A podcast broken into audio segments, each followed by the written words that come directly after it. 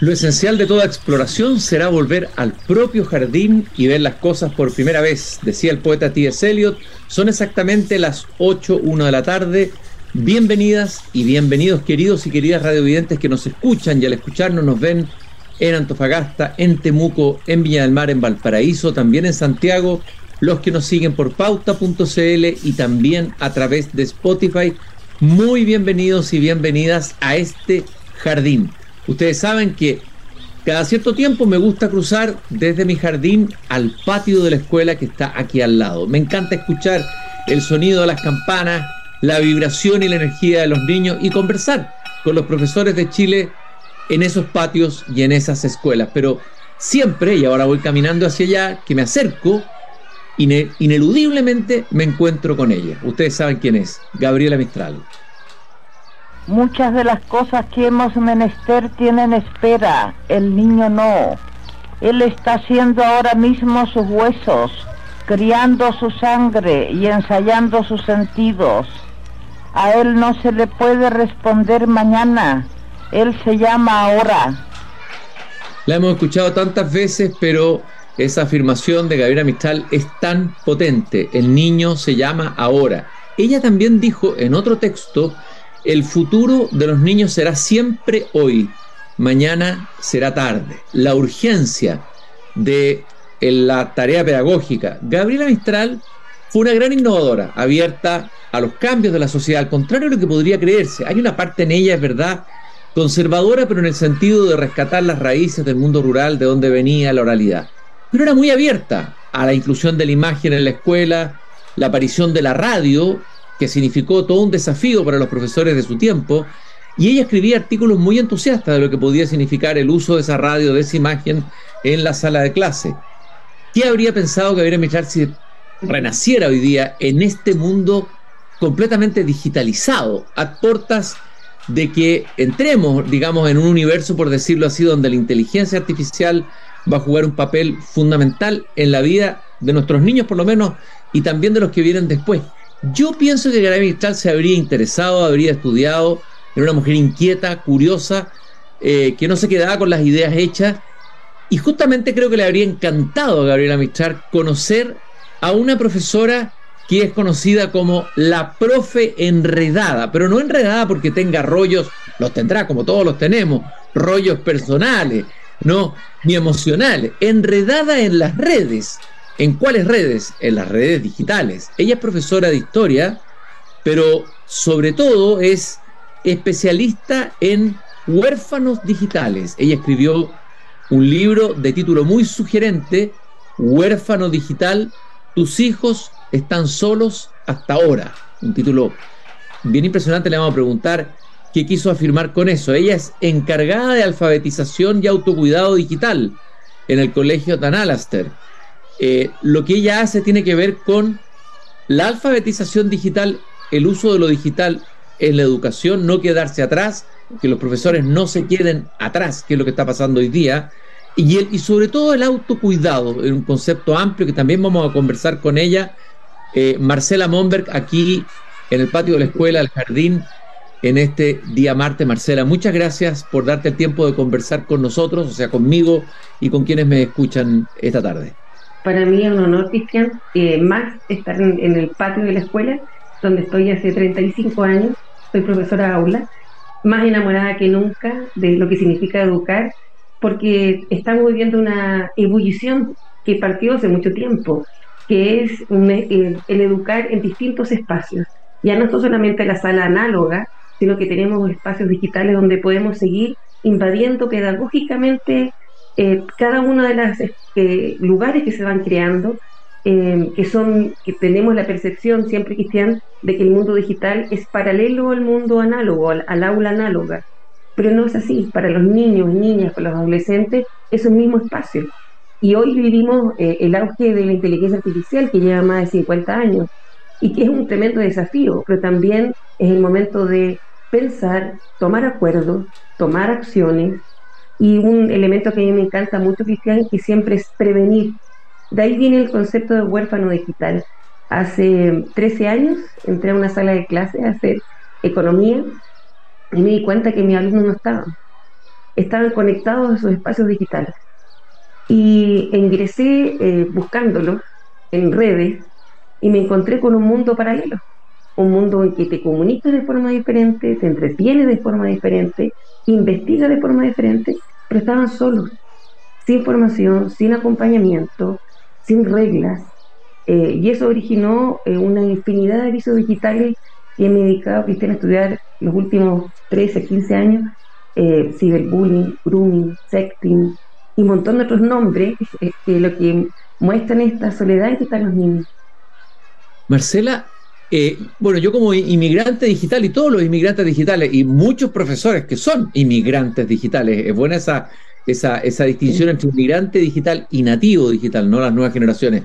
Bueno, muchas veces el inmigrante digital mira con recelo, con desconfianza, con sospecha, con crítica el mundo digital. Los padres también, con los padres ocurre lo mismo y con los profesores. ¿Cómo fue que saliste de ese espacio o de ese lugar y, cambiaste en el fondo, hiciste como un giro en el cambio de estado de ánimo y te abriste a conocer ese mundo y no solo a conocerlo, sino que además a participar activamente en él o a darle una, deriva distinta. ¿Cómo, ¿Cómo ocurrió eso, Marcela? Primero los niños y los adolescentes, mis alumnos me recibieron muy bien. Vieron a un adulto que no había nacido en la era digital, pero que estaba interesado en saber por qué estaban ahí, qué estaban creando, qué estaban comunicando, eh, cuáles eran sus grandes preocupaciones, por qué les interesaba el mundo digital. Y eh, les acompañé en el proceso del autocuidado, de la generación de oportunidades. Eh, y una vez que me aceptaron, entre comillas, a este adulto que ingresaba a este mundo digital, empecé a conectarlos con los padres y a conectarlos con los profesores para ir generando puentes digitales entre el papá y la mamá, entre los profesores que vieran este mundo y es un mundo complejo, Cristian, porque siempre han estado solos. Por lo tanto, tienen vicios. Te doy un ejemplo, uno que he estudiado mucho, que se llama el efecto clonación. Cada vez que aparece algo que es amplificado mediáticamente, ellos tienden a repetirlo. Por lo tanto, un llamado como siempre le hace a los medios es no amplificar a aquellos que no queramos clonar. Eh, y, y, por qué? Porque ellos siempre van a buscar validación. Es básicamente ser reconocido, aumentar seguidores, ser posicionado digitalmente. Y, en ese espacio de orfandad digital necesitamos tomar acuerdos, necesitamos eh, generar em, estrategias pedagógicas. Yo, tengo una frase que, que siempre me acompaña que es, no es tecnología y es pedagogía, sino que es pedagogía y tecnología. Pedagógicamente tenemos que acompañarlos, educarlos. Yo te podría preguntar, Cristian, ¿en qué universidad se forman los profesores para enfrentarse a este alumno, a este alumno hiperconectado? ¿A quién forman los papás? A los papás y mamás, para saber cómo, cómo estar con ellos. Hace poco salió una encuesta que decía que se le están entregando los celulares a los niños a los 8 años. Imagínate, Cristian, qué capacidad tiene ese pequeño de 8 años para manejar esa herramienta gigantesca que te conecta con un mundo inmenso, que tiene montones de desafíos y también gigantes peligros.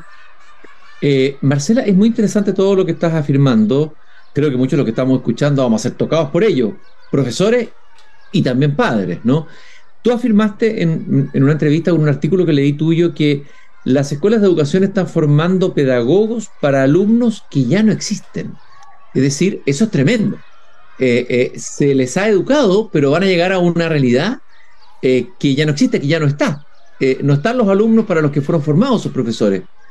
Así es, hace como 10 años partí acompañando, después de este proceso de ingresar al mundo digital, acompañando profesores para crear estrategias pedagógicas que les permitieran unir la tecnología y la metodología.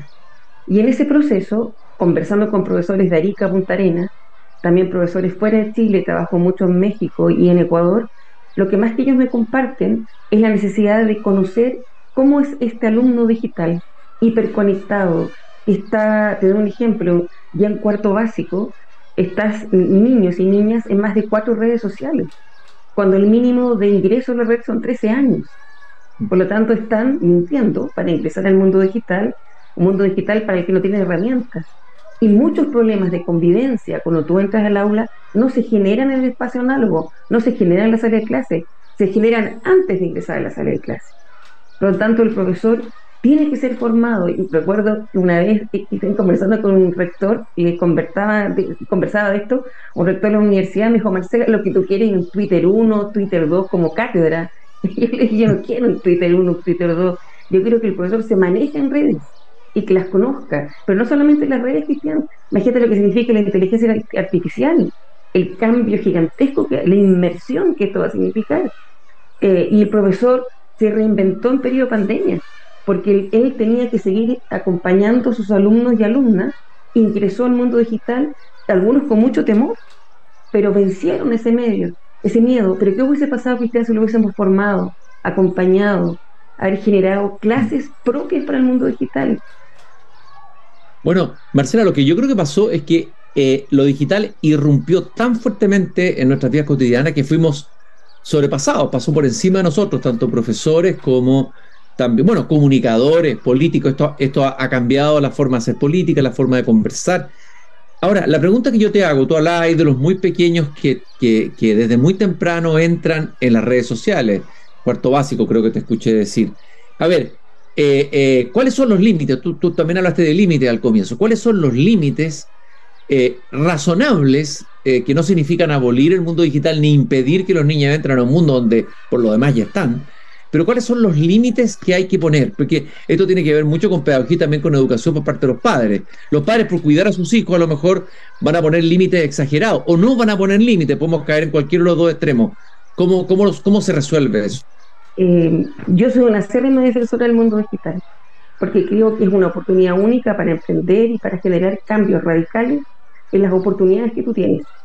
Pero ese mundo digital tiene que tener normas, tiene que tener una gobernanza, que son acuerdos. Te, doy un ejemplo, la Sociedad de Pediatría, Norteamericana establece que hasta los dos años no debiese tener ningún tipo de pantalla. Yo aumento esos años. Hasta los seis años no debiese tener ningún contacto con el espacio digital Tienes que reencantarte con el mundo análogo, tocar la tierra, eh, juntarte con amigos, conectarte emocionalmente. Y posteriormente, solo con apoyo pedagógico, solo en actividades acotadas, puedes ir generando algún tipo de herramienta. Y posteriormente en el camino generas un proyecto en que vas acompañando en todo el proceso. Pero no puedes dejar a los niños y las niñas solos. No puede ser eh, que tengan que frente a una pataleta o porque se aburran o porque se pongan inquietos, simplemente se les pega la pantalla. Porque lo único que haces es que no logren manejar sus emociones. Y el mundo digital es muy atractivo, Cristian, porque está continuamente eh, generándote espacios, em, eh, imágenes que van retroalimentando tus intereses. Por lo tanto, es vital el desarrollo de las habilidades emocionales en los primeros años. Y alejarlo de las pantallas para posteriormente acompañarlos en el ingreso, nunca solos. Ahora, esta compañía es trabajo, trabajo de los padres y trabajo de los profesores, porque, digamos, eh, el niño que quiera entrar y quiera eh, eh, meterse en una red va, va, a hacerlo, tiene todos los medios y las posibilidades para hacerlo, sabe más incluso que sus propios padres y a veces que sus propios profesores, ¿no es cierto? Entonces, eh, a ver, ¿cómo hace el sistema escolar? Porque hay países que han prohibido el uso del, celular. Francia, eh, hay prohibiciones. Hay colegios en Chile que lo han prohibido y otros que no. Hay quienes lo han prohibido y dicen que ha sido un experimento fantástico, que, ha tenido resultados muy positivos. Entonces, eh, ¿cuál es tu diagnóstico sobre eso? Entiendo que tú eres partidaria de no, de no sacar el celular de la sala de clase. me gustaría escuchar tu opinión sobre, sobre eso. Creo en la educación utilizando herramientas digitales. Una de ellas es el celular, pero bajo la actual condición en que tú observas una inversión digital muy profunda en el periodo de pandemia y eso ha generado vicios de hiperconexión, eh, comprendo y avalo el bloqueo que se está dando en muchas comunidades, porque tienes que reeducar, Cristian, tienes que volver hacia atrás. hay un concepto que, que se hizo muy popular, que tiene que yo soy muy crítica, es el concepto nativo digital, que nació en 2001 eh, el nativo digital, por teóricamente lo que tenía, era habilidades y competencias digitales solo por nacer en esta era. Era multitasking, multitarea, bueno, hay un, listado. Pero en la práctica ese nativo digital no existe, son solamente usuarios, usuarios que pasan mucho tiempo, más de seis horas conectados. Por lo tanto, si a mí me preguntaras qué hacer con el celular, Primero, eh, para mí es vital hacer una encuesta, una encuesta de usos digitales, y que los niños comprendan el proceso que están viviendo de hiperconexión y cómo esa hiperconexión no trabajada, no acompañada y no formada les genera problemas de convivencia o de concentración en clases. Y una vez que tengan claro esa encuesta inicial, generan un acuerdo. Varias comunidades, no solamente en Chile, en América en general, están bloqueando los celulares para reeducar, para reconectarte. Hay una frase que me encanta, Cristian, que es desconectarte para conectarte. Me desconecto para conectarme con para tener más paciencia, para poder mantener mi concentración, para no aburrirme los cinco minutos. Por lo tanto, yo avalo lo que está pasando en este proceso, porque mi esperanza, Cristian, es que una vez que red eduquemos, podamos ocupar las herramientas. Pero la mayor cantidad de los colegios en Chile tiene bloqueados los celulares y lo ha tenido por muchos años hasta sexto básico. Y posteriormente lo ocupa cuando el docente establece una estrategia pedagógica. Y si tú preguntaras a los niños cuándo se conectan más a los celulares, no es en el momento de colegio, es fuera de clases. La mayoría juega online tipo 1, 2, 3 de la mañana. Se conecta en sus casas. Por lo tanto, Cristian, podemos bloquear. Y es comprensible que se haga bajo la realidad actual. Pero tenemos que acompañar a los papás para que ese bloqueo en el colegio no, implique un aumento de la conexión desde sus casas. Tienes que formarlos, explicarles el porqué. Y después la herramienta puede ser utilizada pero necesitamos volver a, conectarnos con lo que pasa alrededor, con el mundo análogo. Estoy conversando con Marcela Monberg, profesora en espacio digital, podríamos decir, eh, eh, experta en acompañamiento digital, podríamos decir también en cuidado digital, en estrategias pedagógicas para que los profesores puedan, eh, digamos, entrar y, de alguna manera tener alguna incidencia en ese mundo digital que es tan real como el mundo real. O sea, tiene tanta, ocupa tantas horas eh, eh, en el espacio mental de los, de los alumnos, en el espacio psíquico. Eh, me gustaría que me hablaras de las, hablaste de las estrategias pedagógicas. ¿Cuáles son las estrategias más exitosas e interesantes? Yo sé que no podemos abarcarlas todas, pero algunas que pudieras compartirlas con nosotros que han tenido éxito en el mundo, que, que han tenido éxito en el trabajo que tú has hecho que pueden ser efectivas y que abren un, camino de esperanza, ¿no? De que, de que se pueden hacer cosas muy interesantes en, lo digital. ¿ah? Las metodologías activas, Cristian. De hecho, la UNESCO eh, sacó un comunicado que es muy interesante, un, documento donde coloca los desafíos de la inteligencia artificial y establece las metodologías activas como la gran respuesta. Aprendizaje en base a proyectos, problemas, aula invertida, son metodologías que son muy amigables donde tú puedes de forma acotada tomar herramientas digitales y evaluar si eso genera un mayor aprendizaje. Eso se ha hecho eh, en periodo pandemia, las metodologías activas cristianas fueron la gran respuesta al aprendizaje y los profesores entraron con una fuerza increíble y están generando, eh, ¿y por qué se llaman activas? Porque son constructivistas, van generando aprendizaje y conectando los intereses de la comunidad con las mallas curriculares y va generando alumnos autónomos, independientes, que generan una respuesta frente a una problemática. Y eso ha sido un éxito. Hay otros países que han optado por robótica, hay otros países que han optado por generar mallas de alfabetización digital que van desde los primeros años, que le implica conectarlo digitalmente, porque tú puedes, Cristian, educar digitalmente en el mundo análogo, a través de cuentos, a través de imágenes eh, hechas, eh, dibujadas, pero va generando lo que se llama una cultura digital, que es educar, aprender qué herramientas existen, pero también cuidarme y saber cuándo desconectarme. Pero mi respuesta aquí son las metodologías activas. Son exitosas, han demostrado que pueden incorporar herramientas tecnológicas con objetivos pedagógicos y de forma acotada. Hay, ha habido varias voces críticas del mundo digital, algunos muy críticas. Hay un filósofo alemán de origen coreano, Chul Han, que ha escrito varios libros, tal vez muy radical. Eh, habla del mundo, un libro que se llama No Cosa, es decir, las cosas van a ser reemplazadas por datos, ¿ya? Un mundo de datos donde perdemos la, la, relación con las cosas físicas, con el mundo físico. Ese es el que tú hablabas, que era muy importante en los primeros años de edad, el contacto con el mundo físico, la naturaleza, etcétera. Eh, también habla de la sociedad de la transparencia, en que todos sabemos dónde estamos, porque también puede convertirse en la sociedad del control. Ha aparecido últimamente varias voces críticas, incluso de creadores de la inteligencia artificial o alguien como Harari, el autor de Homo que dicen que la inteligencia artificial puede acabar con la humanidad tal como la conocemos. Así de radical es su afirmación. Eh, porque esta inteligencia artificial genera conversaciones y genera contenidos, ¿no? Eh, no solamente reproduce contenido generado por el ser humano. A ver, ¿cómo ya es inminente eso eh, que va a ocurrir? ¿Qué, qué, qué, qué respondes tú a esas voces críticas desde tu experiencia pedagógica en el aula, digamos? ¿Cuál es tu mirada? Que hay que prevenir, Cristian. Nosotros llegamos tarde a los celulares. Ahora estamos volviendo hacia atrás, porque tenemos que hacerlo.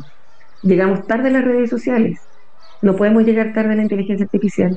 Hay colegios en Chile que ya se están reuniendo, profesores, padres y alumnos, discutiendo sobre inteligencia artificial, qué significan los algoritmos, qué significa eh, la información falsa, cómo podemos discriminar lo que es verdadero de lo que es falso. Necesitamos formar, dialogar y tomar acuerdos. Y, y, la toma de acuerdos tiene que ser de toda la comunidad, de la que participen padres, profesores, alumnos, directivos, y todos tengamos un mismo relato y un mismo discurso porque es la única forma que nos enfrentamos a este mundo. Si tú lo ves, Cristian, te doy un ejemplo. Eh, a los chicos que son gamers, a todos los que les encantan los juegos, los juegos diseñados con inteligencia artificial cristiana son, es, es una locura, porque son una belleza de diseño. Imagínate aquel que es hiperconectado jugando, va a entrar al juego y se va a perder, porque es una locura, es un, es un diseño maravilloso. Entonces necesitamos formar, investigar, tomar acuerdos, dialogar y hay muchos colegios y comunidades en Chile que ya partieron. Necesitamos prevenir. Eh, y prevenir implica poder tomar las decisiones correctas en el momento en que veamos que esta inteligencia, la inteligencia artificial lleva más de 50 años, Cristian, y está en todo, está en la medicina, está en todos los espacios que pueden imaginar. Lo que pasa es que ahora está, está entrando al aula. Imagínate el chat GTP 3 y 4. Los chicos ya lo están ocupando. ¿Y qué hace eso ahí en particular? Porque información que me dicen mis, mis, hijos, todos mis compañeros están haciendo, yo los mal eduqué, parece que buscaran la información en los libros, entonces ellos buscan información en los libros también. claro, dicen, todo mal al, al, al, GPT, no sé cuánto, y le preguntan, les contestan y llegan con respuesta elaborada, pero no las elaboran. Fíjate que un hijo mío me dijo de papá, el peligro que yo le veo es que ellos no busquen por sí mismos la información, no generen ellos mismos un texto, ese es el peligro que estés todo ¿Cómo lo recoge eso el colegio, ese desafío? Ese, eh, eh, tiene que cambiar toda la metodología, me imagino, de evaluar. El cambio tiene que ser bastante grande. ¿ah? Ahora es bien interesante porque el chat GTP4 devolvió el placer por la escritura. Porque si tú le vas a dar un ensayo a un alumno, se va a demorar un segundo colocar un prompt, una pregunta, y le va a pedir al chat que le escriba un ensayo y se va a demorar un segundo el ensayo en salir.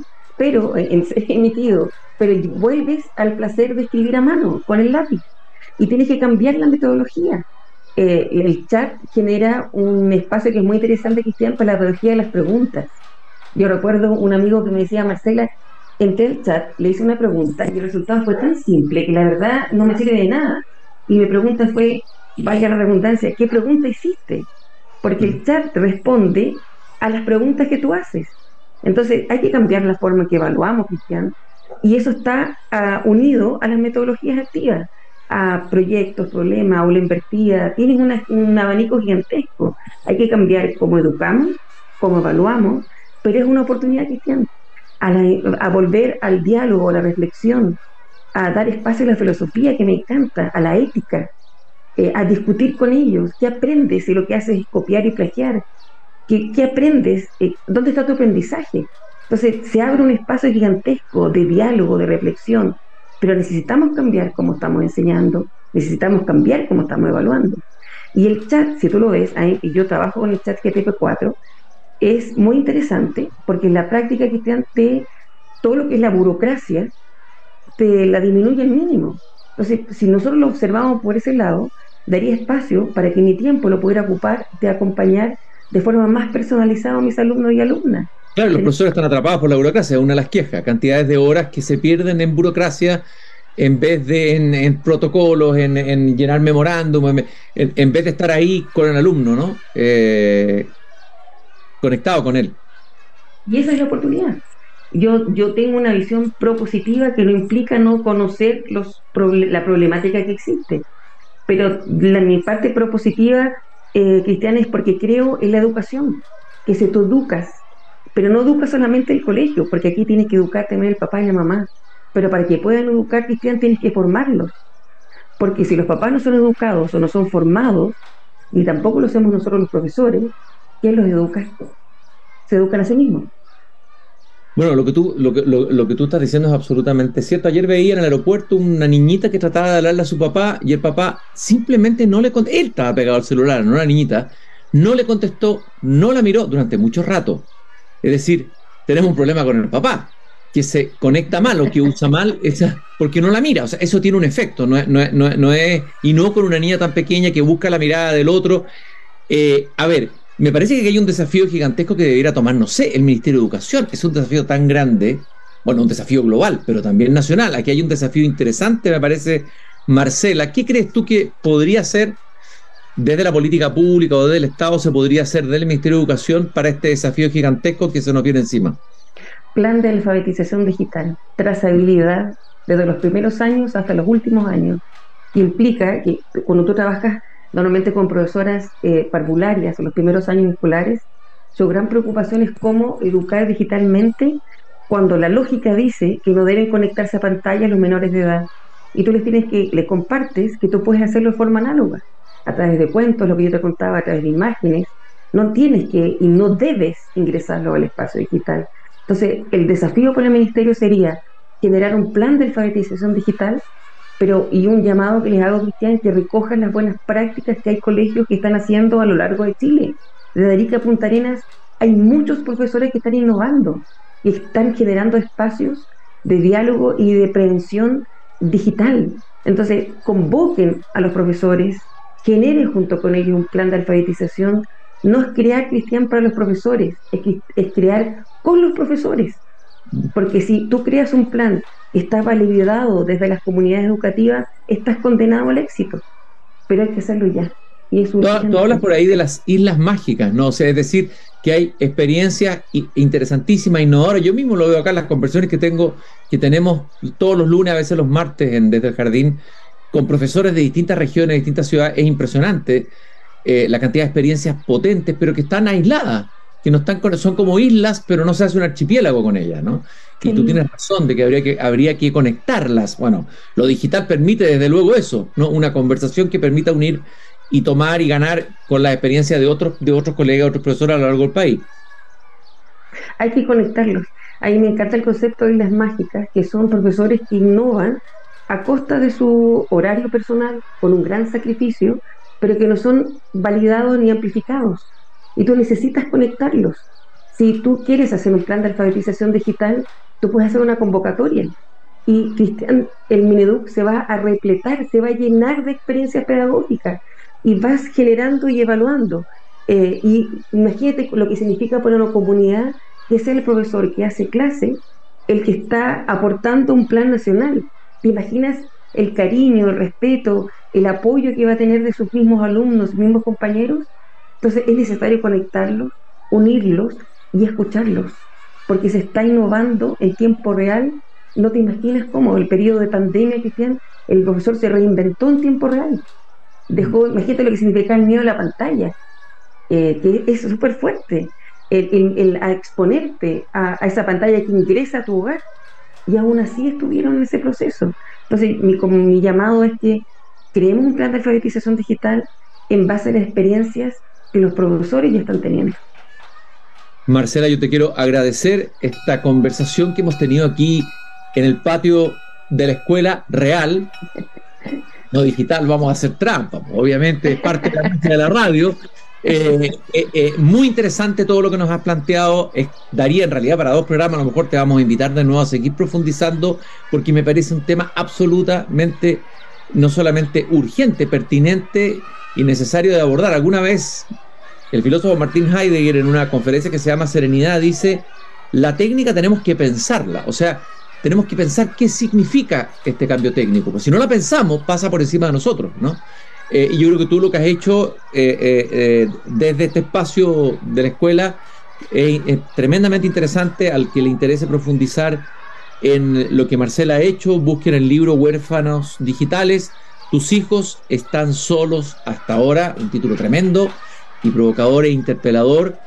Queremos agradecer también al Grupo Viva que nos acompaña, comprometidos con la sostenibilidad en los barrios y también con la cultura al interior de la empresa y con Fundación Irarrázaval. Siempre conversamos aquí con los profesores de Chile Marcela. Muchas gracias por esta interesantísima conversación que nos despierta y que nos quita el miedo a los que somos inmigrantes digitales ante el desafío que nos plantea eh, lo digital en educación. Para mí, Cristian, para mí fue un honor eh, conversar contigo y el llamado que le hago a las comunidades educativas es que hay que desconectarnos para conectarnos. Necesitamos volver a reinsertarnos por el mundo análogo, tomar decisiones y así avanzar unidos, padres, profesores y alumnos. Un gran abrazo a todos y especialmente a ti, Cristian. Un gran abrazo para ti, muy especial, y para todos los que nos escuchan. Gracias por habernos acompañado esta tarde. Ya nos pasamos dos minutos. Es que era demasiado interesante el tema. Son las 8.32. Estoy cerrando la verja de mi jardín para abrirla de nuevo mañana a las 8 aquí en pauta, pauta.cl. Y también me pueden escuchar por Spotify. Muchas gracias por habernos acompañado.